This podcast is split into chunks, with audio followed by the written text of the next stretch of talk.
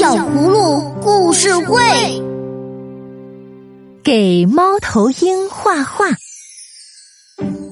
幼儿园留了一个绘画作业，要小朋友们画出心中的森林博士猫头鹰。晚上，小葫芦依依和小可请葫芦爸爸看一看自己的作品。小可的画纸上，猫头鹰睁大双眼，站在阳光满满的树枝上。依依的画纸上，猫头鹰在夜里安静的睡在树屋里。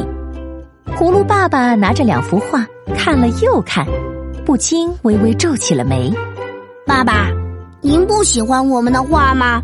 哦，是我们的画不好看吗？爸爸，葫芦爸爸思考了一会儿，突然眉头舒展，说：“哎，孩子们，穿上你们的棉衣，我们去找猫头鹰。”这个决定可乐坏了两个小家伙，他们赶快穿上棉衣，戴上帽子、手套，跟着爸爸出门了。冬天夜晚很冷，外面没有风，那些大树直挺挺的站着，像不像一座座高大的雕像？真像！你看月亮多漂亮！葫芦爸爸带着孩子们朝树林走去，四周静极了，就像在梦里。出去看猫头鹰，就得保持安静哦。猫头鹰可是聪明的鸟。嘘，小可和依依一起比着手指，放低了声音。他们走到了松林地带，葫芦爸爸突然用宽大的胳膊挡住了孩子们。依依和小可立刻收住脚步，站在原地等着。爸爸向上看，好像在找天上的星星。又像在查看空中的一张地图，他开始呼叫起来。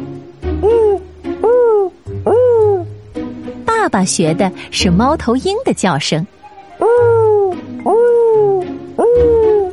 他叫了一阵儿，就会停一下。依依和小可都竖起耳朵，静静的听。这么黑，会不会有什么东西躲在黑黑的大树背后呢？依依。来看猫头鹰，就一定要勇敢哦！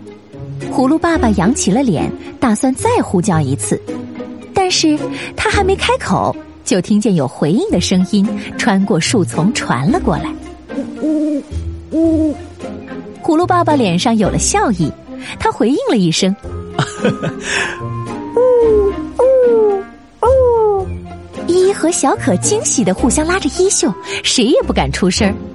从草地边缘、树丛上面传来了猫头鹰的叫声，越来越近了。忽然间，一只猫头鹰的影子向着他们的头顶飞过来。葫芦爸爸拧亮了他的大手电筒，正好照到那只刚要停落在树枝上的猫头鹰。小可和依依跟那只猫头鹰，你看我，我看你，看了一分钟，两分钟。三分钟，最后那只猫头鹰扇动它的大翅膀，飞回树林里去了。该回家了哟，孩子们。小可和依依谁都没有说话，还沉浸在刚才那番惊喜当中呢。现在你们知道猫头鹰的模样了吗？画动物不能凭空想象，要真实的看见，才能画出最真实的特点。猫头鹰博士在夜里才是睁大双眼站在树枝上。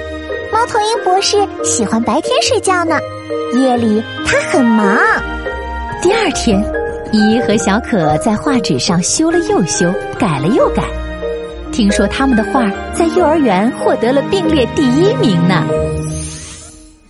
亲爱的小朋友，充满智慧的故事听完了，别忘记每天补充一粒维生素 A D，让小葫芦陪你健康成长吧。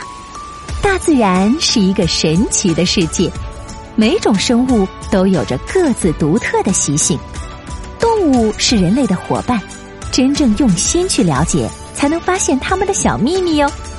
小朋友，你还知道猫头鹰的哪些习性和特点呢？说说看吧。如果你喜欢我们的故事，就快快关注我们的微信公众号“小葫芦家族”。